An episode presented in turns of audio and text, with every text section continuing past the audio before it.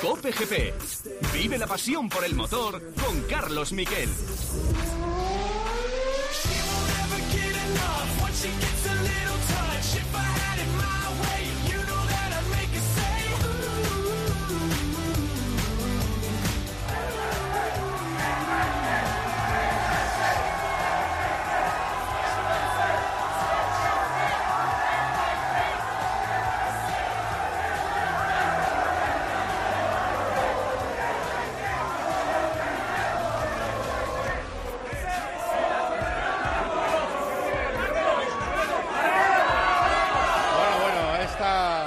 Esta, ha sido muy buenas tardes, bienvenidos a Cope GP, como no lo voy a decir, pero esto era, esto es una pequeña muestra de la locura que hubo este fin de semana con Fernando Alonso en el Gran Premio de España en el circuito de Barcelona-Cataluña. Ha sido una auténtica barbaridad. Eso era el jueves en la visita al pit lane, justo cuando salía acompañado de su jefe mecánico y otro de los mecánicos que son los dos pelirrojos, esos que ha apodado la afición zanahorios y que les han regalado dos zanahorias de plástico que pusieron en el box.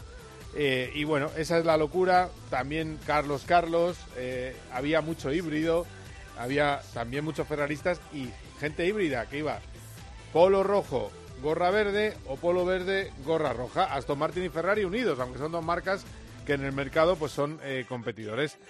Pero tanta expectación, tanto famoso, Rosalía, Mbappé, influencers, algunos influencers llegaron al circuito y dijeron, ¿y ahora qué hago? ¿Y ahora qué hago? Bueno, pues es la nueva Fórmula 1 que hay mucha expectación con ella, que es una auténtica pasada, que dio una audiencia excepcional en televisión, 3.100.000 espectadores, 125.000 en el circuito, que es eh, la cuarta entrada mejor de, de la historia y que arrasó Verstappen y sobre todo aparecieron los dos Mercedes con un ritmo demoledor, Hamilton y Russell, ese Mercedes cambiado que empieza a dar eh, sus efectos. Checo Pérez remontó hasta la cuarta plaza, quinto de Sainz, séptimo de Fernando Alonso. Repasamos lo mejor de esta carrera en titulares.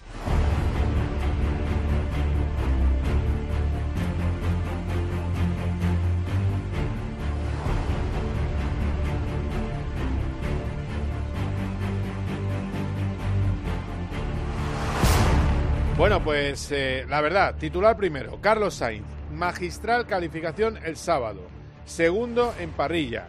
¿Por qué es magistral? Porque su compañero, con falta de confianza en el coche, le cambiaron toda la parte trasera, él decía que el coche estaba mal, que no giraba bien a izquierdas. Eh, bueno, hay que creerle, pero es verdad que su compañero se queda muy atrás, eh, tenía que salir decimonoveno, al final salió el pit lane cambiando muchas cosas en el monoplaza eh, quiere decir que iba rápido eh, Carlos Sainz y hizo una gran vuelta y eso le permitió eh, dar un golpe en la mesa, porque es verdad que Carlos está rodando deprisa pero no está rematando la faena. Pero claro, él soñaba con la posibilidad de un podio, aunque veía que iba a estar a 60 segundos. Antes de la carrera me dijo que era un minuto la diferencia en ritmo entre Red Bull y Ferrari. Al final de la carrera fue de 45 segundos, o sea que no estaba tan mal encaminado y con todo lo que se relajó eh, eh, Red Bull, ¿eh? con todo lo que se relajó Verstappen para, para poder cuidar el coche y poder llegar a meta. De Carlos Sainz, el problema es la impotencia, la impotencia que te da ver que no puedes hacer nada, que a las cinco vueltas que atacas el coche se viene abajo. Después vais a escuchar lo que hemos hablado con él, lo que ha hablado directamente con COPGP en dos minutos jugosísimos, pero un avance, esto lo dijo en Dazón, Carlos Sainz. Más que quinto hoy era muy complicado y eso que mm, lo he dado todo, ¿no? Como habéis visto, tanto ayer como en quali, como en la salida, con la gestión de neumáticos, intentaba hacer todo lo posible para, para aguantar ese podio, pero rápido hemos visto que tanto los Mercedes como Red Bull estaban hoy en otra liga y nos ha tocado traer a casa un quinto puesto que no sabe a mucho, sobre todo es frustrante por, por- por la poca posibilidad ¿no? que he tenido de defender el podio, de, de defender a final de recta. Quizás eso es lo que más frustrado me deja ahora, pero también sé que cuando llegue a casa esta noche sabré que no, no se podía haber hecho mucho más. Y es verdad, ¿eh? intentó adelantar en la salida a Verstappen en la primera curva, Verstappen le ahoga, le manda fuera, eso produce una reacción en cadena en la que eh, los eh, monoplazas todos se van frenando y claro, eh, Norris no puede evitar a Hamilton, le toca eh, y Hamilton eh, y Norris lo que hace es que separa los cuatro primeros del resto y eso hunde mucho la carrera de eh, Fernando Alonso, que se queda ahí cortado detrás de ese coche que estaba eh, maltrecho de, de Lando Norris. Bueno, es lo típico de las carreras, ¿no? Un, lance de primera curva y luego está lo de Fernando Alonso.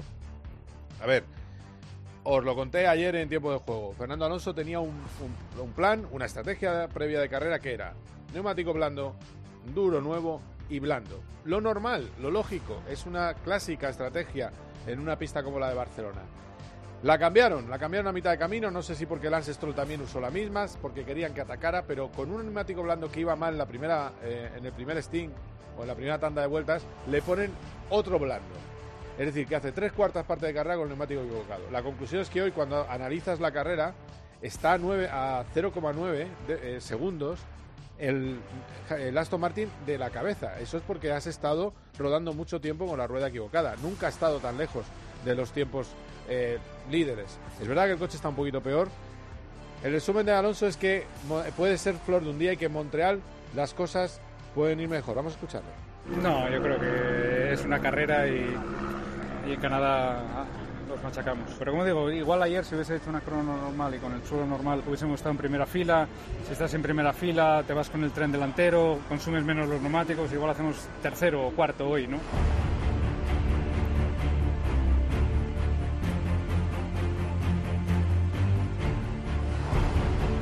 Además, el gran triunfador del día ha sido Lewis Hamilton, que terminó la segunda posición por delante de su compañero Russell, que venía del duodécimo puesto. Hamilton estaba feliz como una perdiz. Luego, tono rosa, eh, estuvo cenando con Shakira. Eh, realmente es algo que nos da igual, que cene con quien quiera, pero eh, porque esto es Cope GP. Pero a lo que vamos, Hamilton ve la luz al final del túnel. Este Mercedes no esperaban grandes resultados en Mónaco, ya han visto que va mucho mejor en Barcelona y cuidado que puede ser un gran problema, un gran dolor de cabeza para Aston Martin y para Ferrari. Escuchamos a Hamilton, lo traduzco por encima. Great points for the team and just I hope para el equipo. factory uh, that's Premio al trabajo la fábrica. feels proud of themselves for this for the, the amazing work that they're doing and tienen que estar orgullosos de su trabajo. Take this weekend and last weekend and um, the car felt great. We've, we've definitely of course got uh, steps to continue taking to try and close the gap to the Red Bulls, but this is um, way more than I expected this weekend and thoroughly enjoyed the race. Hay que seguir, hay que seguir sumando, eh, dando pasos hacia adelante y acercándose a Red Bull. Es definitivamente mucho mejor de lo que esperábamos que pasara lo que ha sucedido este fin de semana y estamos muy muy contentos con lo que ha sucedido en el circuito de Montmeló y es verdad que ellos ven que están más cerca que nunca de eh, Red Bull. Vamos a hablar enseguida eh, de cómo de lo que pasó en todo el fin de semana. Tendremos una tertulia de lujo con Roldán Rodríguez y con Miguel Portillo y además vamos a hablar con alguien que ha estado allí. Vamos a hablar con Patricia Blázquez, que está aquí en el estudio, compañera. Hola Patricia, ¿cómo estás? Hola Carlos. Que para los que no lo sepáis, es una persona atrevida que apostó 20 euros a favor del plan a que ganaba el Mundial Fernando Alonso. Bueno, este año no tenemos plan, tampoco tenemos 33 todavía, pero bueno, por lo menos estamos disfrutando más. Del 1 al 10, ¿qué tal la experiencia? La experiencia de 10, la carrera no. Pero bueno, en, persona se vive de otra forma. La, carrera, la carrera es de 5 peladillo, pero bueno. Eh, muy bien, y a nosotros que nos gusta. Eh, hemos tenido más cosas este fin de semana. Hemos tenido nuevo triunfo de Alex Palou, esta vez en Detroit. Lo hablaremos con Charlie Barazal, pero es una barbaridad la temporada que está haciendo Palou. Eh, con mucha, mucha eh, constancia, mucha regularidad en una pista que era una carrera de obstáculos absoluta. Tuvo un problema además con el cambio, un fallo en el cambio en una de las resalidas. Casi le cuesta la victoria ante Will Power, pero al final, segundo triunfo del año, primero en un urbano y sobre todo 51 puntos de ventaja en el campeonato, que es una auténtica eh, barbaridad. Es previa de motos, habrá motos este fin de semana en Muguelo. Lo hablaremos con Borja González y lo más importante, enseguida los grandes protagonistas del fin de semana, aquí en COPGP. En fin, quedaos que tenemos un programón para un ratito, un ratito bueno. Y por cierto, os anuncio ya, el sábado habrá COPGP en antena. Es decir, que nos hemos saltado un COPGP, pero esta semana va a haber de momento dos, si no tres. En fin, esto es COPGP, quedaos ahí. My first kiss went a little like this. Cope GP. You know that I'd make a say. Los fines de semana en la radio. El deporte y la diversión de Paco González, Manolo Lama y Pepe Domingo Castaño. Los números uno del deporte. Música maestro. ha quedado declarada el estado de felicidad en el estudio central de la COPE. bueno, no me digas que no lo estamos pasando bien. Los fines de semana todo pasa en tiempo de juego. Todo pasa en COPE. El número uno del deporte. Esto es una locura.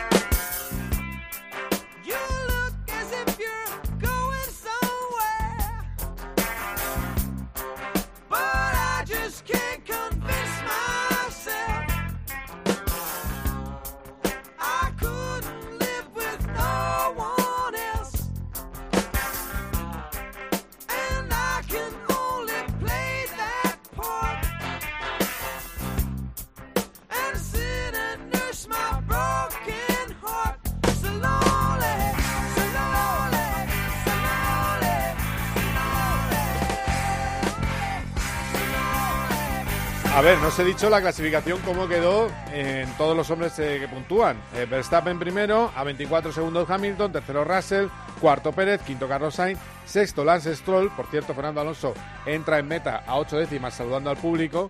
Podía haber intentado adelantarle, pero fue políticamente correcto. A mí siempre me gusta que adelante, pero entiendo que eh, viene el Gran Premio de Canadá y también eh, hay que subirle la moral a Lance Stroll. Así que séptimo Alonso, octavo Esteban Ocon. Como blamaba eh, el público de Momeló cuando adelantó Alonso a Ocon, que también es verdad que estuvo fiel a su estilo y le echó un poquito hacia el muro.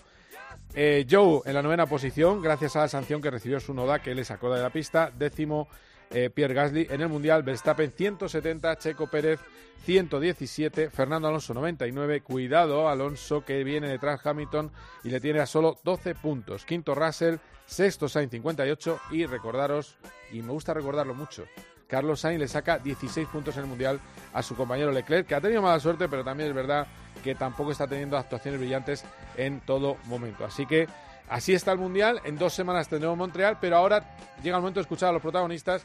Y estos son los dos minutos que tuve el placer de hablar con Fernando Alonso aquí en COPGP.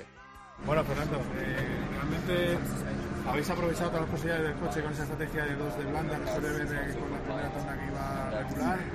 O, Sí. bueno, pues se ha notado la falta de evolución del coche. no. Sí, más es, es eso, yo creo, ¿no? No teníamos tanto ritmo como otros domingos y, y ni con la blanda ni con la dura a lo mejor teníamos, como digo, ese, esas decimillas para estar con Mercedes, eh, pero bueno, estábamos eh, un poco por delante de, de Alpine, de, mm, de quién más luchamos al final, de Alfa Tauri y un poco a la par quizás de Ferrari, ¿no? Porque yo creo que Lance más o menos mantuvo con Carlos la diferencia desde, desde el primer stint, así que, bueno, eh, seguramente mismo ritmo o misma falta de ritmo que tuvimos con Red Bull, yo creo que eso se mantiene, esos medio minuto o 40 segundos que acabamos detrás de ellos todas las carreras, y Mercedes a lo mejor es el, el que ha hecho el paso más adelante y, y nos, ha, nos ha pasado. Al final, eh, podías haber pasado a tu compañero de equipo. Difícil, difícil, pero en las últimas 10 vueltas de carrera al final ya eh, nos da igual sexto séptimo que séptimo sexto. Eh, son los mismos puntos para el equipo y, y ha, hecho una carrera top eh, y como digo, hemos sumado más puntos que Ferrari, eh, así que por esta parte contentos. Era lo que tenía que pasar, después de tanto podio y todo salir perfecto, hubiera una carrera un poquito más difícil. Sí, pero, pero como digo, igual ayer si hubiese hecho una crono normal y con el suelo normal hubiésemos estado en primera fila. Si estás en primera fila, te vas con el tren delantero, consumes menos los neumáticos, igual hacemos tercero o cuarto hoy, ¿no? Que es lo que ha pasado en las últimas carreras. Yo creo que en Miami no estábamos para, para estar en el podio, pero clasificamos en primera línea y eso facilitó la carrera. En Mónaco tampoco tuvimos un fin de semana tan top, pero si clasificas en primera línea ya te aseguras el podio, ¿no? O sea que de momento hemos salvado muchos podios gracias a, una- a un muy buen sábado. Aquí que no hemos tenido un buen sábado, hemos tenido uno muy malo, pues el, el podio se complica, pero, pero bien, contento y tranquilo. Pues contento y tranquilo. ¿Por qué? Porque él dice, en un mal día he sumado seis puntos. Ese es el lema de Fernando Alonso. Aparte, eh, os traduzco, de Alonso, alonsismo español, español alonsismo. Es un idioma paralelo. Cuando, todo, cuando él, en los corralitos, eh, ve malas caras, pone el lado positivo. En cualquier caso, lo más importante de lo que me dice Fernando, entre líneas, siempre hay que leer entre líneas, lo más importante, no estábamos tan top ni en Mónaco ni en Miami y fue una gran calificación. Son podios, y de hecho dentro de Aston Martin lo saben, son podios que tienen mucho de Fernando Alonso. Hay algunos de los que ha habido este año, por ejemplo, eh, lo bien que iban en Jeddah, que eh, es un podio bastante de Aston Martin, pero el podio de Mónaco, el podio de Miami son muy de Alonso, de hacer grandes vueltas el sábado, porque no le ponen grandes cosas al coche. Ha habido un alerón que funciona mejor el DRS para baja carga, que está bien, y ha habido retoques en los alerones delantero, trasero y un pequeño retoque en la suspensión. Y no ha habido novedades en el suelo, que es lo más importante para el desarrollo de un coche con eh, el efecto suelo. Eso debería llegar en la próxima carrera de Montreal, en dos semanas. Vamos a ver si se cumple las previsiones, porque el suelo es el 70% de eh, la aerodinámica de un coche. Y luego está eh, Carlos Sainz. Eh, bueno, pues Carlos Sainz la verdad es que habla con sinceridad, habla con el corazón, se mete poco con el coche para como lo tiene, pero desde luego es muy duro para un piloto no poder hacer una carrera de ataque, que es lo que a él le gustaría. Esto es lo que hemos hablado con el piloto madrileño. Analizando un poco cómo iba la carrera, realmente parece que el coche sigue teniendo una falta de ritmo eh, preocupante. Daba la sensación que tú tirabas un poquito y volvías a levantar para poder aguantar la rueda, que es sí muy difícil. Sí, he hecho un primer stint con mucho, mucho cuidado con la rueda blanda, intentando no desgastarla.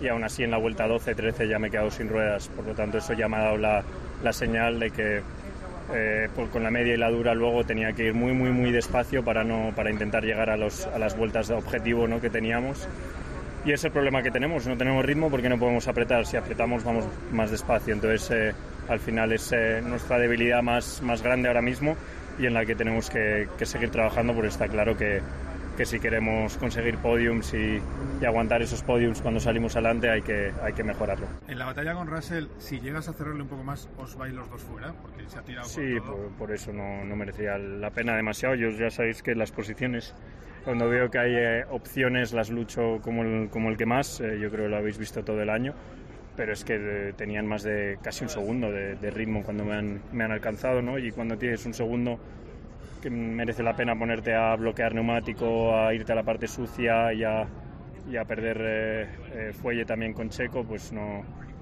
yo creo que no. Entonces hay que también saber escoger tu carrera y los Mercedes hoy no están en mi carrera. La lectura positiva es que sigues siendo el piloto más sólido de Ferrari, sigues delante del campeonato. Eso quiere decir que estás en un buen año. Estoy conduciendo bien este año. Eh, lo he dicho, lo dije ayer, lo digo otra vez hoy. Yo creo que hoy al coche no se le podía sacar más.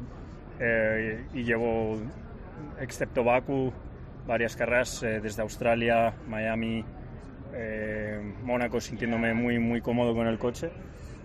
sacándole mucho partido, pero sabéis que no es un coche fácil, sobre todo es un coche que no luce, ¿no? porque es todo el día en, carrera vamos mirando en los retrovisores, nos van adelantando, entonces imaginaos para del punto de vista del piloto es frustrante, ¿no? porque llega el día de la carrera y siempre vas un pasito hacia atrás, ¿no? y, y es un entonces parece quizás desde fuera no un poco frustrante imaginaos desde dentro pero soy el que también está intentando darlo todo también para el equipo darles la dirección correcta estoy em, sí, dando lo mejor de mí mismo en un año difícil, que espero que, se pueda corregir pronto y estamos en el equipo súper unidos para, para, hacerlo. Muy bien, gracias. Bueno, pues están súper unidos. Eh, bueno, es lo que tiene que decir. Evidentemente están unidos y están trabajando mucho en la fábrica, pero también es cierto que la progresión ha sido muy, muy escasa. Da muy poquito punto de aerodinámica, muy poquita carga aerodinámica extra esa eh, evolución que ha estrenado Carlos Sainz, esos nuevos pontones y ese nuevo eh, suelo dan muy poquito. Eh, bravo, le ponemos un poco de musiquita a la tarde. Venga, vamos a darle un poquito, ¿no? Una, una sintonía tienes por ahí. Eso, eso.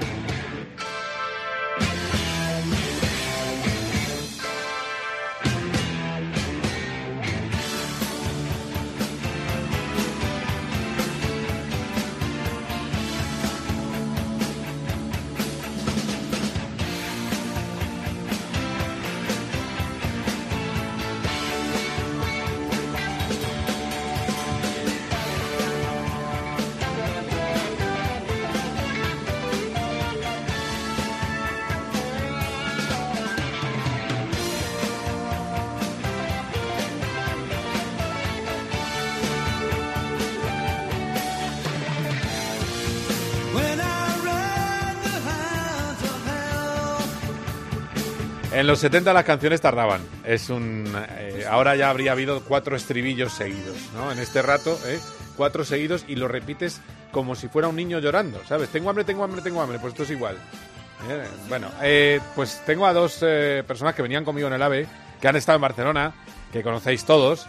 Piloto Roldán Rodríguez, ¿qué tal? ¿Cómo estás? Muy buenas. Hola, Carlos. Buenas tardes, Allá, ¿todo bien? Ya en casa, estuviste comentando ayer en COPE la, la carrera. eh, Ya estás acostumbrado a mis, eh, a mis exabruptos, así que, eh, entre comillas. mucho contigo y, y disfruto las dos. y también está Miguel Portillo. Hola, Portillo de Dazón. ¿Qué tal? ¿Cómo estás? Hola. ¿qué tal, Carlos? Roldán, qué bien se te escucha, Roldán, ¿no? Qué voz. eh, Gracias, potente. amigo, porque tengo un chorro de voz que mete miedo ya. Sí, ya A que- Miquel siempre se le escucha bien, ¿eh? O sea, Bueno, bien, bien, eso está bien, eso está bien. eso está bien. Es que eh, Roldán. A ver, ayer había fiesta en Barcelona, ¿eh? Tengo que deciros. ¿Sí o qué? Sí, hubo. Yo no salí. ¿Dónde? Pero hubo, hubo. No sé, eso me han dicho. Bueno, había, había fiesta, estaba Hamilton por ahí. Eh, no, sé si estaba Shakira, pero, pero bueno. Eh, a ver, vamos a ir por partes. No sé si habéis escuchado lo que, la- lo que le pregunté a Fernando y a, y a Sí. Carlos. Eh, que también, a pesar de. También puedo hacer de reportero, aunque la gente no se- algunos no se lo crean. Bueno, eh, broma. Eh, a mí esta- este Gran Premio me parece un muy serio toque de atención de que la temporada se puede ir al total carajo para los españoles. O sea, es circuito referencial, donde eh, Mercedes está muy por encima eh, y, en el caso de Ferrari encima es después de una gran evolución, con lo cual eh, asusta todavía más, pero es el primer pinchazo de Aston Martin. Roldi. Sí, para mí es, es un, ha sido un fin de semana en lo deportivo eh, bastante decepcionante. Casi lo, casi lo mires por donde lo mires, ¿no? Hemos tenido, sí, ha ganado el mejor, ¿no? Ha ganado Verstappen y Red Bull, pero en cualquier caso ganar con 25 segundos de, de diferencia respecto del segundo, con 45 segundos de, de Carlos, que ha sido el mejor Ferrari, pues me parece que es un poco decepcionante. Y, y lo que decía un poco Fernando, sí, condicionados por, por la quali, lógicamente, en caso de, Fernando y Aston Martin. Yo no creo que hubiera sido capaz, fíjate, por más que los neumáticos se desgasten menos, eh, de haber peleado por el podium, porque yo creo que el Aston Martin, si añadimos esa estrategia que hicieron de blando blando y, y que no era el circuito de, pa- pa- para ellos este fin de semana, yo creo que el resultado no hubiera variado mucho. Quizás sí hubiera estado por delante seguramente del Lance Stroll, pero no, por desgracia no hubiera cambiado mucho. Y en cuanto a Carlos Sainz, pues sí, es muy frustrante ¿eh? para el piloto mm, no poder atacar porque te comes las ruedas, no poder pelear por el undercut o el overcut porque te comes las ruedas, no poder defender a los que vienen por detrás porque si atacas para defenderte, pues tampoco eh, aguantas mucho en pista. Por tanto, a nivel deportivo un poco decepcionado. Y sí, estoy contigo, Carlos, en cuanto a que es un toque de atención, porque Mercedes ha demostrado que es un gran equipo, lo ha vuelto a demostrar y, y ya está ahí, ¿eh? o sea, ha venido para quedarse. Bueno, Corte. sabíamos que Mercedes iba a llegar, no nos lo creíamos y Mercedes ha llegado, ¿no? Incluso los propios pilotos que también dudaban, ¿no? Al inicio del fin de semana decía Hamilton que tenían un ritmo terrible con el neumático en tanda larga y después del trabajo que se ha hecho en la fábrica, simulador y finalmente en pista, el Mercedes funciona y creo que no solamente en un circuito, ¿eh? porque McLaren, por ejemplo, que han estado muy bien con esa clasificación de Lando Norris, sí que decían que era por culpa de este trazado y la situación especial, pero Mercedes eh, ha venido para, para quedarse y, decía Horner, nuestro mayor rival es eh, Aston Martin. Ok, porque ahora mismo creo que Aston Martin está por delante de Mercedes, es decir, no es un drama, eh, no está a años luz de Aston Martin. Yo creo que esa es la parte buena. El tema es que viene para pelear y si tú clasificas por detrás de Mercedes, te vas a quedar ahí. Por eso la clave es, es el sábado. Esta temporada, el sábado ha, ha ganado un valor eh, exponencial. Eh, lo estamos viendo, ¿no? Que se intercalan Aston Martin, Mercedes, y creo que más allá de que vaya contra nuestros intereses de nuestros pilotos, es bonito para el deporte, porque hay igualdad y, van a estar mejor las carreras ahora. Eh, sí, ah, de todas maneras es verdad que, en, constructores eh, Mercedes ya está delante de Aston Martin con un, un buen margen. A ver, os pregunto como periodista experto y como piloto. A mí, por ejemplo, de ayer a mí no me gusta que Fernando haga política y no le intente abrir la cabeza a un piloto en pista, aunque sea su compañero de equipo. Sinceramente, ¿eh? Eh, estoy siendo sincero, no, no, no quiero que nadie se enfade, pero que es verdad, porque tuvimos esa discusión en el paddock y, por ejemplo, con Luis Pérez Sala, me decía Luis Pérez Sala, es que es lo que tiene que hacer. Claro, Luis Pérez Sala, que, que, ha sido jefe de equipo, decía, es que esto está muy bien para el equipo porque eh, mantiene la paz dentro del equipo, no, se, no, arriesga nada. Y también Fernando justificaba diciendo, ya me cargué el suelo el día anterior, eh, pues fijaos eh, si me cargo otro suelo. a ver, ¿cómo veis esa, ese momento final en el que se ve claramente que Fernando, que viene con un neumático más fresco, podía pasar a su compañero? Y bueno, decide retenerse un poco. ¿Quién, quién empieza? Yo creo que Roldán, que es piloto. Vale. Con la sangre caliente de los pilotos que, bueno, me, ha llevado en coche y todavía estoy asustado. Bueno, dale. pues te entiendo, ¿eh? entiendo perfectamente lo, que dices, ¿no? Que un piloto siempre tiene que ir al ataque. He visto por ahí que hay gente que opina eso. Yo mm, discrepo un poco puesto en el contexto. O sea, un piloto sí, claro, es piloto, ¿no? Pero puesto en el contexto, eh, yo creo que Fernando ha hecho lo que tenía que hacer. Y, me explico, o sea, la carrera de Lance Stroll ha sido muy buena, Fernando iba un poco más rápido que Lance Stroll, medio segundo por vuelta, siete décimas, cuatro por ahí, ¿vale? En ese rango yo, yo creo. Eh, pero imaginaos que a falta de cinco o seis vueltas vemos allá a Fernando atacando a Lance Stroll, Lance Stroll cerrándole.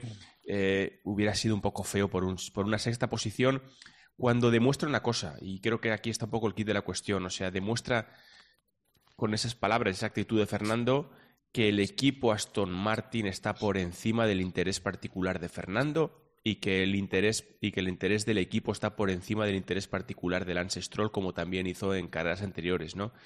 Si lo ponemos en el otro lado de la balanza, quizás la otra actitud, el otro extremo, sería lo de Max Verstappen en Interlagos con Checo Pérez, ¿no? El año pasado, ¿no? El ejemplo de un piloto siempre tiene que ir a atacar, un piloto pase lo que pase. Entonces yo digo, eh, me, me, haste fue un poco, un poco fuera del tiesto, ¿no? O sea, eh, Max Verstappen en Brasil, bajo mi punto de vista, y yo creo que esto, lo que hizo Fernando, le honra y demuestra que, que de verdad, por más que sea, para, bajo mi punto de vista, como mínimo uno de los mejores pilotos de la historia de la Fórmula 1, demuestra que es un gran eh, trabajador de equipo y yo creo que ayer lo demostró. Yo creo que lo primero que tenemos que entender de esto, y toda la afición debe reflexionar, es que Fernando no estaba obligado a hacerlo. Si lo hizo fue porque quiso. Igual que Max Verstappen no estaba obligado a darle la posición a Checo Pérez cuando no se la quiso dar en Brasil, que fue tan polémico. Una vez que tú decides eh, quedarte detrás de tu compañero porque te apetece o porque crees que es lo mejor eh, para el equipo o para ti o porque te da la gana, a partir de ahí yo creo que es, una buena decisión eh, para, Fernando y para el equipo y a mí me parece bien siempre que él haya hecho lo que, eh, lo que quería. Si le hubieran dicho que se quedara ahí detrás, estaríamos hablando de otro debate. Y eh, igual Fernando tendría que aceptar o no, pero para mí lo más importante es que sale de él, que decide hacerlo que quiere hacerlo por el bien del equipo, porque le han dado un coche con opciones de volver al podio y de optar a, alguna victoria. Mm. Si lo hace por el buen ambiente, eso ya es otro tema. Pero creo que es fundamental entender la cabeza de Fernando y que, no hace falta meterle el coche a, tu compañero en la situación en la que hemos empezado este año. Que este no, está luchando por el, no está luchando por el título. Exacto. Claro, es que aunque Mónaco, yo creo que para tapar el error del neumático, dijo que no descartaba el título, eh, realmente no está luchando por el título. Eh, se puede, bueno. pero bueno, es, es eh, vamos, es que el, título quién está luchando, está luchando Max con Verstappen. Se ve el nombre con el apellido, quiero decir, no hay, no hay nada más. pero bueno, te, te he cortado, acaba por ti, perdona. No, y eso que, que a lo mejor luego tenemos que ver si cambia radicalmente el campeonato y el que no pueda hacer un desarrollo mayúsculo aerodinámico eh, Red Bull, eh, nos acordamos de este punto. No creo. Pero si es así, pues nos acordaremos de este punto porque Aston Martin le ha dado el coche para poder pelear, ¿no? Y esta situación de agradecimiento, volver a pelear, creo que es entendible y, repito que lo más importante es que el piloto lo haga y, que es una buena sensación. A mí me dicen que en Holanda ha habido mucha gente que ha cambiado de, opinión personal respecto a Verstappen con aquel gesto que hizo con, con, eh, Pérez, que yo lo entiendo como, como deportista, como persona no me gustó y ahora me ha gustado este gesto como deportista y como persona en Fernando Alonso. Bueno, de todas maneras, yo, yo creo, eh, mirando a futuro, imaginaos que un día Aston Martin, o el caso de Carlos eh, Ferrari, le dan un, les dan a cualquiera de los dos un coche para, para intentar batir a Max, que evidentemente Max es el, va a ser el dominador con este cambio de reglamento, como va Red Bull y con lo bien que está él con el coche de, esta temporada y la que viene seguramente, y bueno, hasta que haya otro cambio en 2026. Eh, imaginaos que el coche que te dan es, eh, es bueno y eh, nuestros pilotos pueden luchar contra Max. A lo mejor tienen que ser igual de caníbales que él, ¿eh? Sí, eh, no, eso seguro, a lo mejor, sin a lo mejor. Vale. Para ganar a No hay otra Verstappen- manera. Sí, para ganar a Verstappen hay que, hay que tener la misma baraja de cartas que, que, que Verstappen, ¿eh? Y yo creo que ese fue el error de Lewis Hamilton en el 21. Claro, claro. Sí, de, de confiarse en algunos, ¿verdad? En algunos duelos como diciendo, bueno, da igual, si te voy a arrasar, ¿no? Sí, sí. Iba ahí subido a, la nube, ¿no? a la nube sí, de sí, sí. ese aura de, de- pues eso, de este, de este reino, no, mi reino no es de este mundo, de, de, de Lewis Hamilton de los últimos años, y llegó Verstappen y le, le pegó un rapapolvo de, de mucho cuidado en casi la totalidad de los, de los encuentros que tenían en pista. Bueno, pero agresivamente eh, sí que estuvo a la misma altura. O sea, los dos fueron con las mismas armas. No, Iban a cuchillo. O se tocaban. Bueno, pero fue en o la segunda, pasaba uno. pero fue en la segunda parte, sobre todo. Bueno, a partir de Silverstone, yo creo que hay un cambio ahí, ¿no?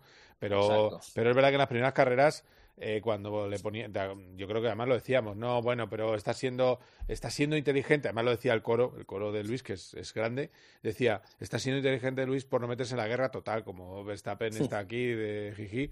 Eh, por ejemplo, Imola, ¿no? Que le plantó el otro día, veía cómo le plantaba el coche en la, en la primera curva. Eh, sí, yo creo que cambió eh, cuando estaba viendo pero en el campeonato, Hamilton se endureció el, el pilotaje, pero al principio estuvo un poquito despistado. Eh, por eso digo que tienes que, eh, tienes que coger todos los puntos y tampoco puedes andar con eso. Pero es verdad, estamos en otra situación, paz social, como me decía Luis Pérez Sala, y, y, y para adelante. Eh, sobre Carlos, magnífica vuelta de calificación. Todavía no sabemos muy bien qué le pasaba al coche que le cambiaron casi entera la parte trasera, incluido le sustituyeron el cambio a, a Charles Leclerc.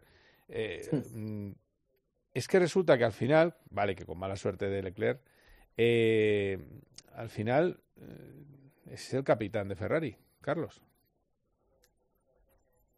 Yo creo que sí, ¿no? Que lo está siendo. O sea, Leclerc, y yo no soy sospechoso, creo que no lo he sido nunca. No, Messier, que- Messier eres tú. Tú eres Messier Leclerc, ¿no? Messier, no. sí, sí. Es, es, es, es de Porti. Ah, es y, de Porti, y- vale, vale. y mío, sí, ahí de la Fórmula 2. O sea, Sí, es sí. Messier Leclerc revolucionando la Fórmula 3, Fórmula 2, F1 y tal, ¿no? Mm. Lo que pasa es que sí que es cierto que ahora mismo hay una, un- una situación en la que yo creo que Carlos es el piloto que está más frío de cabeza, es el piloto que, que, que, eh, se me imagino que se equivoca como todo el mundo, pero es el que menos se equivoca, es el que más está trabajando para desarrollar ese coche y el que menos saca la patita, el que menos pues eh, hace llamamientos fuera y tal, ¿no? Por tanto, yo creo que está asumiendo sin, sin, sin dar un golpe encima de la mesa, ni sin especialmente encontrar amigos dentro del equipo, sino por, un, por una situación normal del trabajo diario, se está convirtiendo en el piloto que está, que está sacando más a flote o, o abanderando ese salir a flote del equipo Ferrari. Y, lo, y Yo eso que- recuerdo- Sí, dale, dale, por ti. Sí, no, unas palabras de, de Carlos Sainz padre, él decía que, el trabajo es innegociable. Eh, hay que trabajar, mm, pues como él ha sido, volver a trabajar, volver a pensar cómo puedes mejorar, mm, cómo puedes sacar eh, un poco más cuando ya crees que lo has sacado todo. Y yo creo que es el trabajo que está haciendo Carlos. Y ya hemos dicho que son dos pilotos distintos y con dos mm, maneras distintas de sacar el máximo rendimiento. ¿Estaríamos diciendo lo mismo si Leclerc estuviera por delante, si es que pudiera? Pues diríamos, oye, pues es que Carlos es su manera de trabajar y, y está haciendo todo lo posible en el coche. Pero como es él el que está por delante de Leclerc y es, y es ahora mismo el capitán de Ferrari, pues creemos que es el máximo del coche, ¿no? Por cierto, eh, ¿qué os pareció con en el adelantamiento de, de Fernando? Eh, A mí, a mí me parece un, un- me parece que, que- que- que no procede. O sea, está muy bien, ¿eh? ser piloto agresivo y, todo esto como lo es, pero me parece que, que, no procede. O sea, es que además no lo hizo a nadie, solamente a Fernando Alonso. Fernando venía con un segundo, segundo y medio más rápido por vuelta porque iba en diferente momento de estrategia y tal. Y lo que hace, pues no, no me parece correcto, la verdad. No, no, no, no, no lo compro. O sea, mira, piloto agresivo sí, pero escucha, que es que Fernando Alonso toca el césped por encima de los 320 por hora en un coche con Fórmula 1 que mide, que está a un centímetro del suelo. Sí, sí, sí. O sea, de verdad, pero ¿de qué estamos hablando? Es muy peligroso. Como gritaba la grada con... ¿eh? en ese momento. Quiere llamar la atención, ¿eh? quiere llamar la atención, decir que está ahí, decir que, que tiene opciones de, de, ser, eh, pues no sé, igual incluso de, de, volver al paraguas Mercedes, ¿no? Eh, y tener un coche superior como ya estuvo. Recordemos que era mm. uno de los pilotos elegidos por Toto Wolf y que para él era uno de los eh, favoritos para subirse al monoplaza hasta que llegó Russell. Si no estuviera Russell, Ocon estaría ahí. Y, por qué no? ¿Por qué no va a ser candidato al asiento si Hamilton deja ese hueco vacante?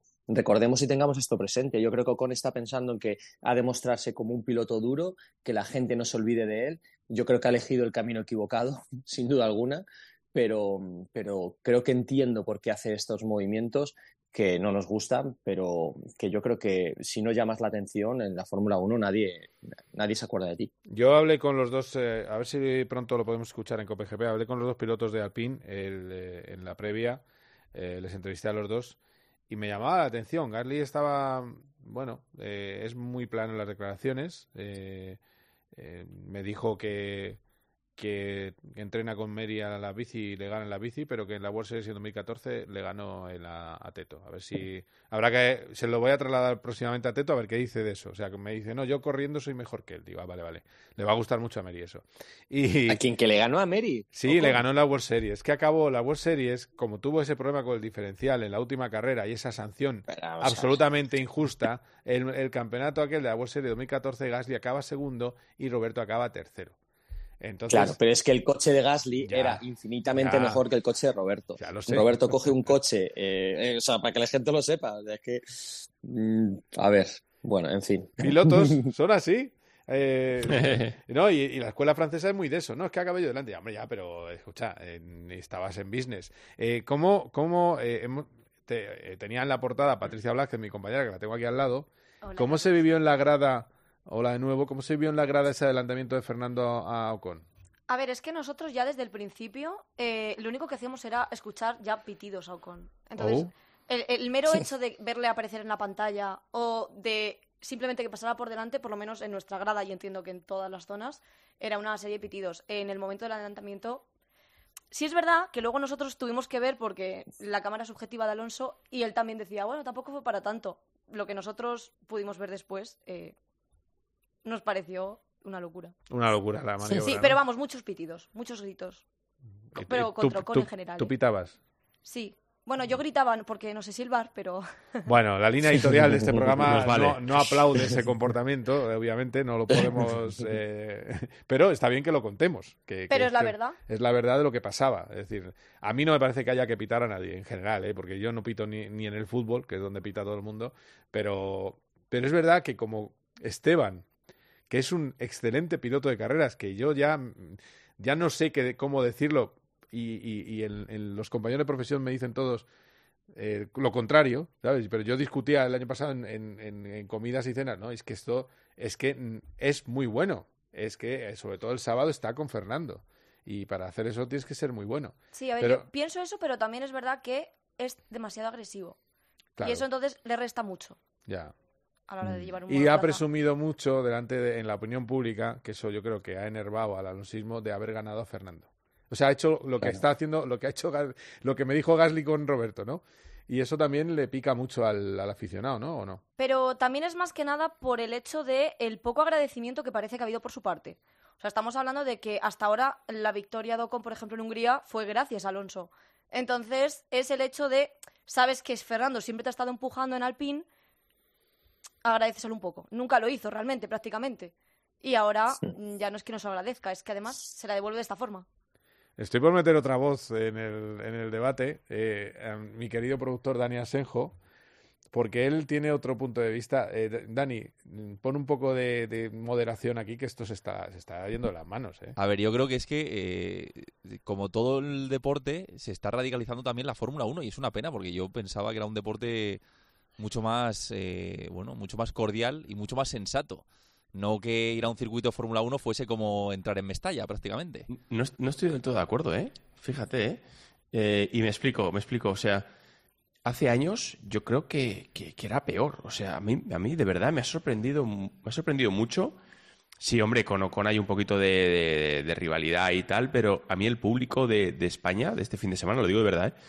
me ha parecido un ejemplo de, de apoyo a los españoles, de, de saber estar, de gente respetuosa, gente joven, comportarse bien. La verdad, me, a mí me ha sorprendido mucho. ¿eh? O sea, tú vas a cualquier otro gran premio, quitando bueno, donde no va nadie, que hay Emiratos Árabes y Singapur seguramente, pero todo lo demás creo que hemos sido ejemplo, la verdad, para el mundo. Sí, no, no, o sea, cuando digo que, que, no es que radicalizar, o sea, en el sentido de cuando Alonso empezó ganando mundiales, eh, obviamente el público español eh, era muy forofo y estaba a tope con Fernando Alonso. Yo me refiero un poco la inquina, ¿no? Eh, esos pitos y esa inquina, por ejemplo, a, un piloto como Con, que bueno, más allá de la rivalidad con Alonso, yo creo que tanto como llegar a insultos o pitarle como si estuvieses en una grada de un estadio de fútbol, no sé. A ver, me parece eh, demasiado. yo tengo que deciros una cosa. Eh, yo estoy entre medias. primero, está muy bien que, nos lo cuentes porque lo hemos vivido. Lo que si lo cuento yo parece que estoy promocionándolo. Yo no quiero promocionar que se pide a ningún piloto. También es cierto. Para mí hay ciertos pasos que no se pueden dar. Yo he visto en Bélgica la grada holandesa aplaudir un accidente de Lewis Hamilton. Eso es una vergüenza. Sí. Es decir, te puedes tener intensidad, puedes tener lo que tú quieras, pero esta gente se juega la vida y tú eso no lo puedes hacer. Eh, yo creo que eso es el, digamos que en lo que dice Roldán es el otro paso que no hay que llegar a eso, ¿no? Eh, Patricia, eso no, no. No, o sea, estamos hablando en este caso de deportividad. Yo sí es cierto que a mí me llamó muchísimo la atención y eso es verdad que, salvo con, que, bueno, como tú dices, es verdad, está mal, se hizo, y si se pitó a Con. No, eso no pasó con ningún otro piloto, al menos en nuestra grada. Con ah, con ningún otro. Con ningún otro piloto. Por, por comparar un poco con otro deporte de motor, yo creo que eh, el, el clímax, por así decirlo, de rivalidad, yo creo que se vivió choque Rossi Márquez. Yo creo que ahí las aficiones ya se pasaron de rosca completamente. Ahí yo eh, me parece mucho más que lo que está pasando ahora. no, mucho más, mucho más, mucho más. Eh, eh, Porti está muy callado porque estamos entrando en terrenos pantanosos y entonces a él le gusta flotar por encima de los terrenos pantanosos. Pero, pero bueno, no, no, pasa nada. Eh, pero si sabes que siempre me mojo. No, lo que pasa es que me gusta escuchar otras opiniones. Me gusta escuchar. Y, y además, sabíamos que esto iba a pasar, ¿no? Cuando un deporte se hace popular y llega a, a la masa, pues la masa reacciona pues, como está acostumbrado. Tú lo has dicho, ¿no? Que, en el fútbol es donde se suele hacer. Pues es que eso se tiene que acabar. Es que alguien me puso en redes sociales que al fútbol siempre se ha ido a insultar por todo lo que ocurrió hace unas semanas. Es que al fútbol no se puede ir a insultar. Eso es lo que tiene que cambiar. Pero desde el deporte base de partidos de regional, que yo he hecho muchos, empezando en periodismo, y era increíble los insultos que se escuchaba, pues desde ahí se tiene que cortar. Entonces en la Fórmula 1 no puede coger ejemplos de un deporte mayoritario como es el fútbol y ahora se está convirtiendo en la Fórmula 1. Y aquí respetamos a todos los pilotos que se están jugando la vida a 300 kilómetros por hora y, nadie puede celebrar ni, pitar a, otro piloto, ¿no? Y yo creo que eh, a los nuevos aficionados que lleguen hay que transmitirles eso justo. Es un deporte de caballeros, siempre lo ha sido, y queremos que siga siéndolo. Mira, ya que estamos con tema aficionado, Patricia, mm, para que, no, esto no se trata de todo J, Patricia, eh, yo he visto en Monza, cuando Fernando Alonso estaba en Renault, reventar el motor de su Renault y la gente le hacía gestos de que eh, le cortaban el cuello. Es decir, es, de hace unos años. Quiero decir que la inquina, otra vez en una parrilla también de salida, cuando eh, eh, Fernando empezó a saludar al público, porque se creía que le estaban diciendo algo bonito y le estaban llamando eh, virado. que es una expresión que ahora no, si se usa les matan. que es homosexual en insulto, ¿no?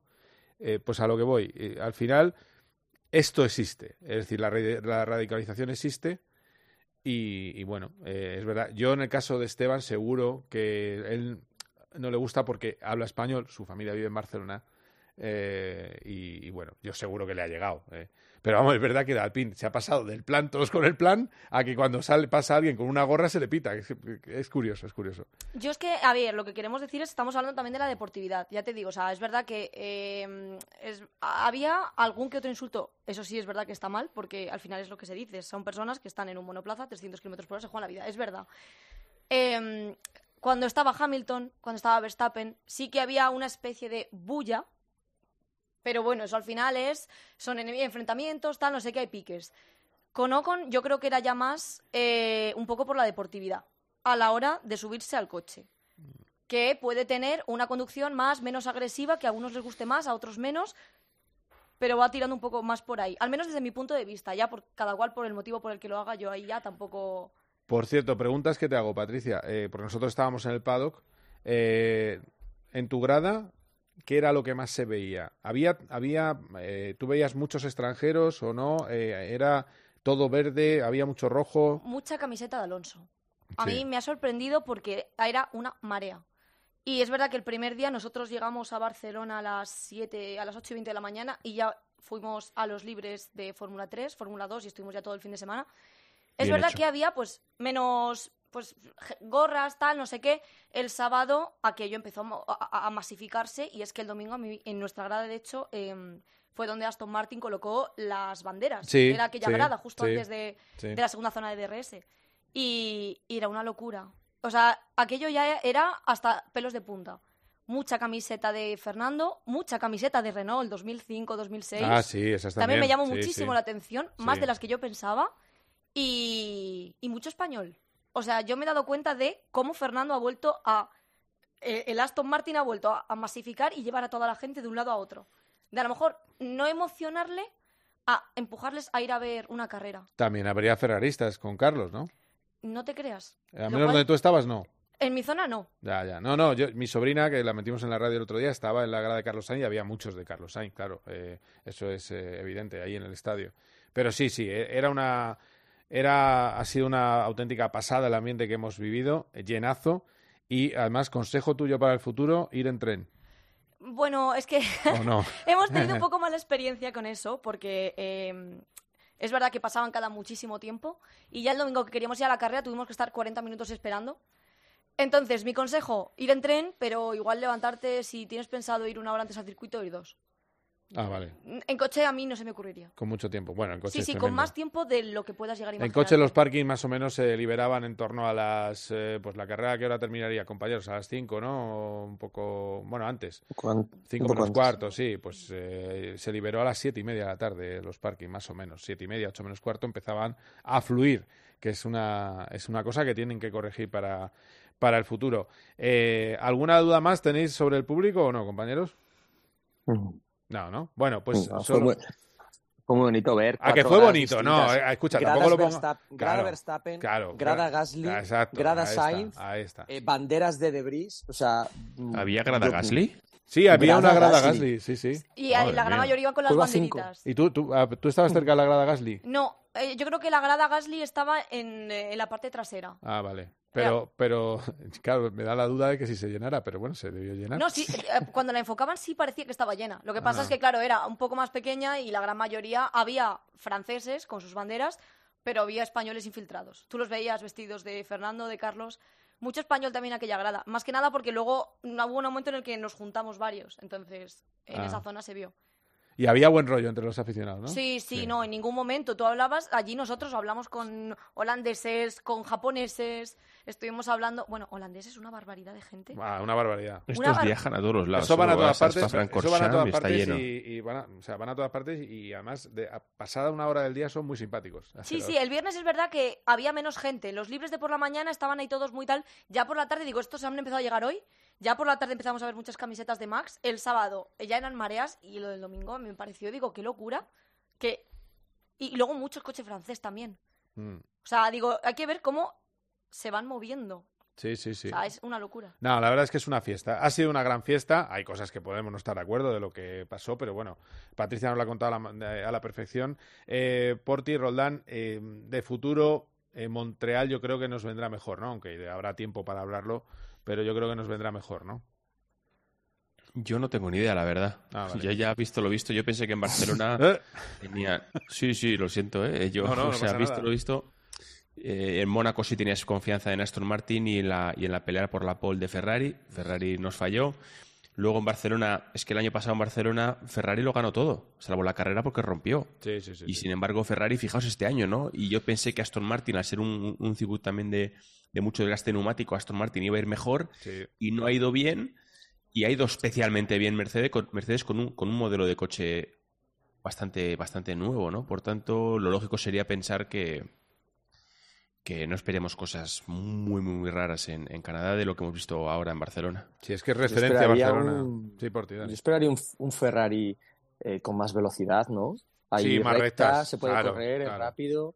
Yo creo que Ferrari debe estar más arriba, ¿eh? ¿Por qué no va a estar? Puede ser una bonita lucha por el podio a, a cuatro, ¿no? Mercedes, Aston Martin, ojalá Ferrari, no sé, puede ser. Bueno, a ver. ¿Y Patri, tú, como aficionada? Yo espero ver mejoras eh, en el Ferrari, de verdad. A mí lo que me sorprendió ha sido Mercedes. Sí, ¿verdad? Sí, el cambio de Mercedes. Y lo que pasa es que lo que tampoco entendía muy bien lo que pasaba con la pista. Porque la pista había momentos que parecía que empeoraba, luego de repente te encontrabas a Hulkenberg segundo. Eh, eh, ¿La fichamos de comentarista? ¿Cómo lo veis, compañeros? Venga, sí, sí, hay, sí, hay sí, potencial, ¿eh? Vaya. bueno, bueno, es que trabaja en Internet, en la sección de Internet, y es muy Qué apasionada de, de la Fórmula 1. Eh, lo que tenías que haber hecho es poner eh, los casquitos escuchando la carrera por la COPE. Eso... bueno, si, se pudiera, o si hubiera podido escuchar algo. No, porque claro, con el ruido era imposible. Imagínatelo, no, no, no. Bueno, pero eh, era la primera carrera que ibas Era la primera carrera a la que iba de toda mi vida. y te ha gustado. Me encantó. Vale. O sea, yo estaba en una nube. Bueno, y encima has visto ganar a, has visto ganar a Pepe Martí, pues eh, imagínate. No, No, a eso no lo he visto, no, no, eso no lo vimos. Ah, claro, vaya. de ahí lo de llegar dos horas antes al circuito. Vale, vale. No, no, no. O sea, de ahí estuvimos esperando 40 minutos, no pudimos ver la F3. Bueno, perfecto. Lo Pues- esa es la parte negativa. O sea, perfecto no, una puñeta. Sí, Eh, Lo vimos por razón, porque no teníamos otra forma, entonces, bueno, por lo menos. claro, bueno. Lo, lo siento, ¿eh? Que no tuvieras que escuchar, ¿eh? Lo siento. Sí, claro, ellos lo, lo hacen ellos, ya sabes. Además, no le pone, son gente muy, muy pausada, no le pone intensidad. Es, es un tipo José Ángel de la Casa, suavito, eh, moderado. Eh, un día va a saltar una cuerda vocal de Miguel Portillo, hacer ¡pam! ¿eh? Pero, pero bien, y se va a quedar fónico ¡ah! y está, está perfecto. Eh, bien, pues, eh, por cierto, Pepe Martí, lo decía antes en los titulares, que ha estado viendo a Helmut Marco en Red Bull. Cuidado, cuidado, cuidado cuando empiezas a sacar la cabeza, te empiezan a mirar y no, va, no vaya a ser que tenga una temporada de Fórmula 2 ya medio financiada o financiada del todo. Cuidado. Eh, vamos a ver acontecimientos si mantiene la línea eh, Pepe Martí. Y otra cosa más, compañeros, que os quiero decir. Pude ver, aparte de saber que la estrategia previa de Fernando Alonso era otra, era eh, distinta a la que vimos, era blando, duro, blando, eh, no blando, blando, duro, que es la que hizo, eh, pude ver el suelo famoso del sábado y estaba hecho un desastre, pero un desastre. Parecía que la habían tiroteado de los agujeros que había. O sea que, que en fin, es, es que es que es verdad que mm, al final son carreras, eh, son podios los últimos muy de, de Fernando Alonso, eh, de que lo hace todo perfecto el sábado, ya se queda en- eh, enfilado para el domingo y, y eso influyó mucho.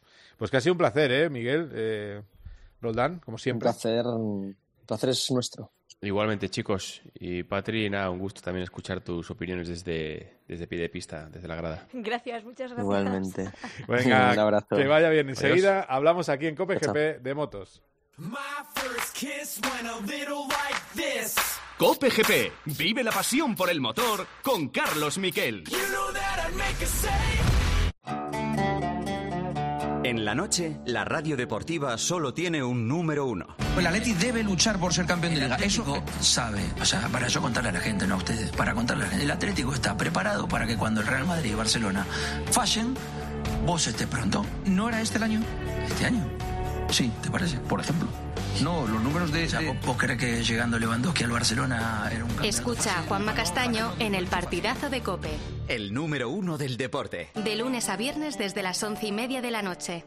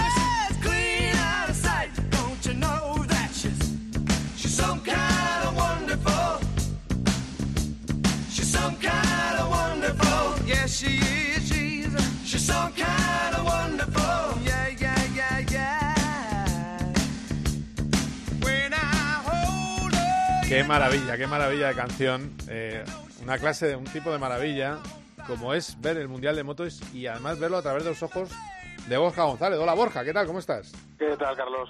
¿Cómo hilar, eh? Hilas, eh, me lo he escrito eh, todo. Eh, seguro. La última que escribiste estabas en la universidad. bueno, de marca, de marca, perdón. Vale, vale. Lo de marca lo escribes. Lo ¿verdad? escribo, lo escribo. no tengo negro todavía. bueno, eh, bueno, vuelve Muguelo, pero antes de que hablemos de Muguelo, lo de Alvarito Bautista, ¿qué pasa? Va a ganar todas las carreras del Mundial Superbike. Ahora también ha ganado en la Emilia Romagna, en, en Imola. Bueno, eh, No, Misano, 298 Misano, perdón, Misano, Sí, Misano. 298 puntos de 310. Eso quiere decir que solo ha perdido do- 12 puntos y los 12 puntos fueron de la única carrera que no ha terminado, que fue una en la que se cayó peleando por ganar un sprint. O una. Eh, en Superbike le llaman la Super Pole Race. Sí. Eh, bueno, pues números tremendos de un señor eh, mayor eh, que casi que casi cuando hizo la cuando hizo aquella rueda de prensa en Barcelona, pues eh, alguno dijo que era para, para anunciar su retirada. Ay, sí, sí, no me hables de eso. Bendita retirada. Sí. Y, y bueno, pues eh, demostrando el poderío que, que tiene él, que tiene la moto, evidentemente, pero sobre todo cómo la, cómo la lleva él y el, y el, el temporadón que está haciendo. Y bueno, a ver, ahora ya, ya estamos, que este es el problema de estos arranques tan brutales, es que, bueno, como esto lo verás tú también, me imagino, en la Fórmula 1 con Verstappen. Ahora ya Verstappen solo puede perder el Mundial. Pues esto es un poco lo mismo. Ahora ya solo son pilotos que solo pueden perder. Ya, ya no tienen otra cosa que... Porque el, el ganar ya se da casi, casi por hecho. Y, No, eso no. Que les, y eso que les falta, ¿eh? Pero ahora toca esa parte de gestión que tiene también su parte muy, muy complicada. Sí, sí, no, mira, eh, eh, la clasificación son 298 puntos para Álvaro Bautista. Ahora viene la prueba para un locutor radiofónico. Segundo en la clasificación es Toprak Razagliolu. No está mal. Creo que es que es fácil si lo haces más separado. Ratcat. Ah, bueno, si hace Ratgat Lioglu. Ratcat y Lioglu. Y ya más o menos te sale. Ratgat Lioglu. Mira, Está ca- Lioglu. que ¿eh? está a och- a ochenta y pico puntos, ¿no? Y luego ya Locatelli, que está ca- casi, yo creo que le dobla a Álvaro, ¿no? Me Sí, que sí. tiene a 200 148, ¿no? Pues prácticamente- prácticamente 211, doblado. 211 Toprak, que es para los amigos, el turco, y Locatelli 150. Es una barbaridad. Una es barbaridad, una barbaridad. Bueno, eh, Alvarito, eh, a ver si hablamos con él pronto. Eh, por cierto, este fin de semana, os lo anuncio ya, vamos a dar de 3 a 4 de la tarde la carrera del sprint de Muguelo. Esto que la, que, la, que la gente sepa que me lo está anunciando a mí también. Efectivamente. es que me estoy enterando a la vez. ¿Te estás enterando a la vez? Claro, porque Eh, vez, claro. antes no me has cogido el teléfono porque evidentemente debía ser mala hora, era mala hora, de hecho, las 3 de la tarde la gente suele estar comiendo y, y, claro, pues ya te lo, te lo comento, que lo vamos a dar y que vamos a hacerlo con todo el cariño del mundo. Eh, eh, y luego estamos pendientes de, de Roland Garros. Si en Roland Garros hay final con Alcaraz, eh, no habrá Cope GP el domingo de 3 a 4. Si hay eh, eh, si Alcaraz no llega a la final, pues habrá un Cope GP de 3 a 4. Eso es un poco el, el calendario plan, del plan. ¿eh? Me lo apunto. Apúntatelo, que es lo que, lo que vamos a tener.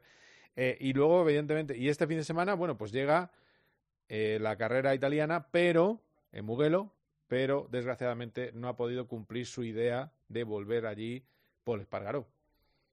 No, no, bueno, más o menos tenía en mente intentar volver en, Mugello eh, y si no, en, la, en alguna de las dos siguientes, porque ahora afrontamos uno de los primeros puertos de primera o fuera de categoría de la temporada. Tenemos varios tripletes y este es el primero de los, de los tripletes que, que vamos a tener después de un parón demasiado largo.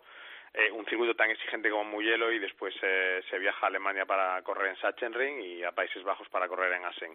Bueno, tenía marcado el intentar volver en, en Mugello, pero los médicos le han hecho una revisión, le han visto bien, pero todavía notaron un ligero edema en la zona de la vértebra y aquí evidentemente, y esto tiene que ser así, el- la prioridad es el, el- el riesgo cero médico, y, eh, así que bueno, pues le toca, le toca asumir como mínimo una, una semana más de, de descanso. Bueno, en su caso, desde que sabe que no se va a subir a la moto, tendrá casi 10 días de, de preparación. Y bueno, yo entiendo que un poco viendo la evolución es muy probable que esté en la carrera de Alemania. También te digo que después del, del golpetazo del accidente tan tan brutal que tuvo en Portugal ya volver en Mugello o volver en Alemania ya casi se puede considerar de- del género milagro porque es un escenario que en aquel momento parecía implanteable y, y ya en aquel momento pare- pareció hasta afortunado por por la por las que las consecuencias fuesen mayores. Así que nada le tocará un pelín de paciencia y bueno pues de momento él no va a estar aquí en un gran premio en el que sí que va a estar otro otro que se perdido todas las carreras que nos, nos olvidamos de él porque no es piloto español pero era uno de los llamados a pelear por el título Enea Bastianini que se ha perdido todas también porque se cayó en el primer sprint en Portugal y ha ido enlazando bajas por el, por el problema que tuvo en aquella carrera, en, en la parte de la escápula creo que era, eh, muy doloroso, no operable y bueno, pues eh, su plan es volver aquí. Hizo, una, hizo una, un intento en Jerez y se tuvo que bajar de la moto por el dolor y ahora hace su segundo intento, lo que te digo, uno de los pilotos llamado a ser favorito este año eh, con la moto más poderosa en el box eh, campeón del mundo. Vale, pues eh, hablando de previsiones para la carrera, eh, nos espera una carrera Ducati y ya terminando ese- eso que nos gusta tanto a ti y a mí, que son los horarios del fin de semana. Que por cierto, yo creo que cambian un poco, ¿no? Porque la carrera. si tú vas a retransmitir las car- la- el sprint a las 3 y la carrera a las 2, pues no cambiarán, será la misma. Exacto, vale, vale. está. Y en cuanto al territorio Ducati, Ducati es teóricamente un territorio Ducati Sí. eh, eh, en los nuevos tiempos, porque antiguamente era un circuito en el que en el que habían enlazado victoria las Yamaha, sobre todo con Lorenzo, también hubo la época de Valentino Rossi, eh, también Marc Márquez ganó en, en, en 2014 y hay una, hubo una carrera muy bonita en 2016 que, que se jugaron en la línea de meta Lorenzo y Márquez la victoria que fue por milésimas que le pasó en el rebufo Lorenzo a Marc cuando Yamaha ya se quejaba de- en, en aquellos tiempos de problemas de motor y en 2021 ganó Quartararo pero es verdad que eh, el Yamaha ha funcionado bien pero ahora es una moto que no está funcionando nada y está en, en- en grave crisis Sí. con muchas dudas de cara al futuro, con un número uno bastante cabreado. Así que, claro, esto abre totalmente el terreno a, Ducati eh, y Bañaya pues tiene un punto de ventaja sobre Bezeki y eh, teóricamente tiene aquí que intentar dar un golpe sobre la mesa y no seguir cometiendo errores si quiere no meterse en problemas y volver a tener que hacer lo que hizo el año pasado, esa remontada tremenda. Para el Mundial mucho mejor, ¿eh? porque tenemos cuatro pilotos en, en 14 puntos y en ese bloque, digamos, de los que están separados por tan poco, tenemos otra Ducati española, que es la de Jorge Martín, que hizo un gran fin de semana en Francia y es eh, al que tendremos que mirar y siempre evidentemente vamos a mirar además a, a Mar Márquez, pero a, a Jorge en la parte del Mundial tenemos que echarle un ojo. Sí, porque ahora mismo to- todavía está a tiro, ¿no? Está ahí. Mucho, mucho, 14 puntos, imagínate, sí, sí, nada, sí, está, está ahí. está al lado. Si Está en la lucha, La moto funciona, él funciona, si, si consigue mantener esta línea de resultados y siguen pasando tantas cosas como están pasando, que son tres carreras seguidas, ya hemos visto lo que ha pasado este año. Eh, entramos en zona totalmente roja, de riesgo altísimo, porque son, son tres carreras y tres sprints. Entonces, bueno, pues... Eh, va a ser muy interesante ver cómo, cómo se soluciona esta parte de la temporada, sobre todo lo que te digo, porque se empieza con uno de los tres circuitos que los pilotos señalan más como, como sitios duros eh, de verdad para el físico y este es muy hielo y bueno, a ver también qué, qué tiempo tenemos porque ha llovido mucho en Italia y podría pasar también que tuviésemos lluvia, pero en principio va a ser muy interesante ver cómo se desarrolla esta, esta primera carrera del triplete. Muy bien, pues eh, Borja, seguiremos hablando ¿eh? durante todo el fin de semana. Vamos sí, a sí, ya, el sábado, ¿no? ¿Me has dicho? El sábado seguro. Venga, Gracias, eh, un Un abrazo. abrazo, hasta luego. Un poquito de musiquita, vamos. Ahí.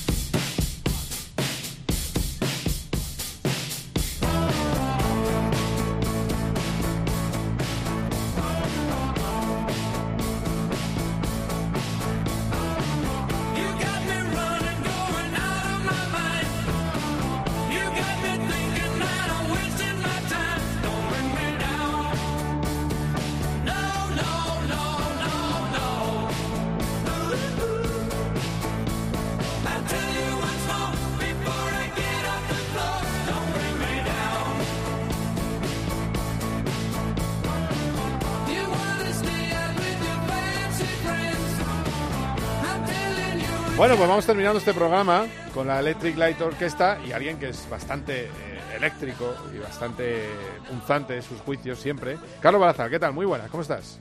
Hola Carlos, muy buenas. Qué buena canción Bien. te he puesto, ¿eh? De las que te gustan. Sí, gran grupo y se habla poco de ese gran batería que tenía la Elo que era Beth Bevan, pero bueno, esa Oye, es otra batalla. es que es verdad, es que, es que lo estaba hablando con, con Antonio Bravo, es que es una, es una canción perfecta. O sea, Sí, es de la de para ponerte a las 8 cuando ya has desayunado y venga, vamos para adelante. Vamos para adelante, sí, sí, sí. sí, sí, sí. Y además batería muy buena, es verdad.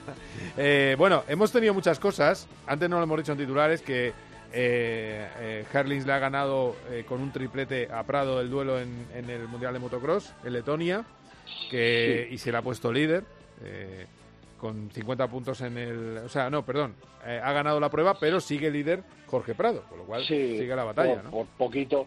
Eh, ¿sabes lo que no sé, me da la sensación, yo entiendo que la temporada tiene saltos y bajos y yo creo que Prado está ahora un poco en una zona valle, ¿sabes? Mm. Está, no, no, empezó bien, pero está ahora, ah, igual es normal, ¿eh? Dos o tres pruebas un poquito eh, no, a, tu tope y igual para la próxima o ya la siguiente vuelve, vuelve a saco. Vamos a ver. Bueno, vamos a ver. En el Mundial 3.93 para Prado y 3.78 para Herlings. Pero es que ha habido también el debut de Roberto Meri en la Fórmula E, que quiero que me lo cuentes bien, qué ha pasado, eh, porque al final eh, terminó decimoséptimo la prueba, pero claro, es muy complicado entrar de nuevas en la Fórmula E. Es, es todo al revés. O sea, no tiene nada que ver con lo que ha hecho hasta ahora eh, Roberto Meri. Claro, aquí el problema que tiene Roberto básicamente es de experiencia. Claro, claro. Entonces, hasta que no le coja el aire, pues, pues eso, a- al tema de las vueltecitas estas con ataque y demás, ta- tanto cómo hacerlas él como que no se las hagan. Ya, ¿no? ya, Eh, ya, ya, ya. Vaya conociendo a toda la parrilla, lo- a sus rivales, más o menos. No, y aprendiendo de Di Grassi, ¿no? que- Que es el compañero, claro. Eso sí, el problema es que ha caído ahora en una Mahindra que no es la Mahindra que fue. Pero bueno, estas cosas pasan pasan a veces, así Sí, que estaba- estaban contentos. Yo con- creo- Sí, dime, dime. sí, sí. No, que, que bueno, al final no deja de ser un piloto oficial, que esto yo creo que, que es lo que a lo que aspira cualquier piloto, ¿no?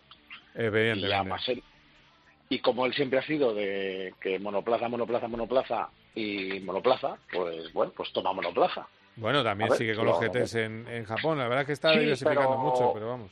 Claro, no, no, no, oye, eh, mira, esto es lo de- esto, esto es como también como lo de Juncadella, ¿no? Pues mira, aquí, allá, o Miguel Molina, pues pim, pam. Pero profesional de esto, pues, sí, oye, es verdad. Claro, ideal, ideal. Bueno, Gunther es el que ganó con el Maserati en la Fórmula E.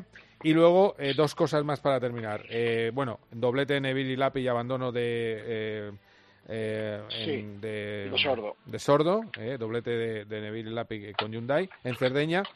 Eh, y como voy un poco rápido, solo quiero que me des un par de titulares. Y bueno, te doy yo el mío. Estuve viendo la carrera de Detroit. Eh, me lo pasé muy bien, pero ese circuito no tiene estándar de nada. O sea, eso es una cosa loca. De seguridad, unos baches horrorosos. eh, muy divertido porque había muchos fallos, pero vamos, es otro concepto, es otra cosa que no estamos acostumbrados. Y Alex, que sé Eh. que, que constante es y que seguro, ¿eh? Sí, bueno, está, además está de dulce. ¿eh? Eh, ya hablamos, ganó el Indy Rutero, eh, tenía para ganar la Indy 500, al final, pues por BK no pudo BK, ser. BK. Hay que decir el Y nombre, ayer, bien. eh, sí, va a decir el hereje, pero igual. Y, y ayer, pues nada, dominó casi casi a placer, menos unas cuantas vueltas en las que Power, eh, yo pensé, digo, uff, no la va a liar, con lo bien que iba todo, pero no. Y sobre el circuito, bueno, eh, esto es así, los estándares son los que son, los coches están preparados para lo que están preparados, con lo cual no pasa nada. Circuito muy sencillo, con zonas muy estrechas, sí. Bacheado, no te creas, ¿eh? Si mírate dos vueltas en San Petersburg y me lo cuentas, por ejemplo. Bueno, vamos a Eh, ver. no, no, te creas. ¿eh? Había... Eh, sí, sí, yo sí, yo sé. Tú lo entiendes lo que yo te estoy diciendo. Sí, o sea, yo no, yo no, yo, Barber, yo le hago un monumento, ¿vale? Va- Claro. Monumento, vale, porque eso tiene unos estándares. Pero esto es una pocilga. No, que va, no era- te creas, ¿eh? Era increíble. Incluso yo, a, a ver, el circuito dio un, un carrerón tremendo, ya lo viste. No, eso sí, y, y Y el- los y tortazos final, de War, bueno. eh, las, las eh, eh, cuando se, Bueno, se reagrupaba la carrera, sí, las últimas vueltas quedaron muy bien. Estuvo bien, no, no, y sobre todo, que es que Palou está en campeón, o sea, 51 puntos de ventaja. No, exactamente, eso es lo que te iba a decir. Que Palou está eh, a lo que está. No han querido, no ha quedado la Indy, pues vamos a por el campeonato y, y ya está. Y Josh lo que me sigue tranquilizando es que los Arrow McLaren siguen estando ahí. ¿Vale? O sea, no, no, no es que digas, es que llegan así, sí, ahora mismo es el mejor equipo. Bueno, es Palou. eh, ya, ahora mismo ya no sé si es que Palou está, está sacando. Segundo Ericsson, segundo Ericsson y... Sí, pero mira, tú lo has dicho la diferencia que hay ya, ¿eh? Es- eso es un Eh, gran y además, ayer, ayer al, sí, sí, ayer al final, lo bueno de todo es que todos sus rivales acabaron bastante atrás, por eso ha aumentado distancia, porque el mejor de Penske no fue New Garden, fue Power, eh, estas cosas, ¿no? Entonces, bien, bien, eh, tiene... Y el accidente, buena- el accidente de Ward, que se llevó un cero, todo, bueno... pero es que Ward, eh, las declaraciones que hace Carlos son, dice, no entiende, dice, no, no, ya no, tal y donde estaba, era un poco un todo, nada. Dices, pero qué, qué prisa tienes, tranquilo, que te queda media carrera, ¿no? Fue, fue un movimiento como de desesperación, de decir, mira, pues si sale bien y si no lo estrello. Y claro, lo estrelló.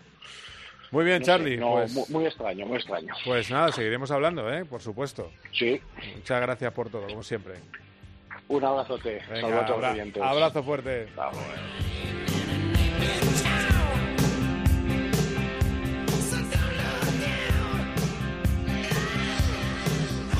Bueno, pues hasta aquí con PGP ha sido muy completo, hemos metido muchas cosas. Fernando Alonso, Carlos Sainz, hemos eh, estado sintiendo lo que se veía en las gradas de Barcelona. Os hemos contado todos los secretos que podemos contar, algunos no podemos, tengo algunos, pero los tengo que guardar. Y el sábado más, COPGP en antena a las 3 de la tarde. Ha sido un placer, adiós. Cope GP con Carlos Miquel.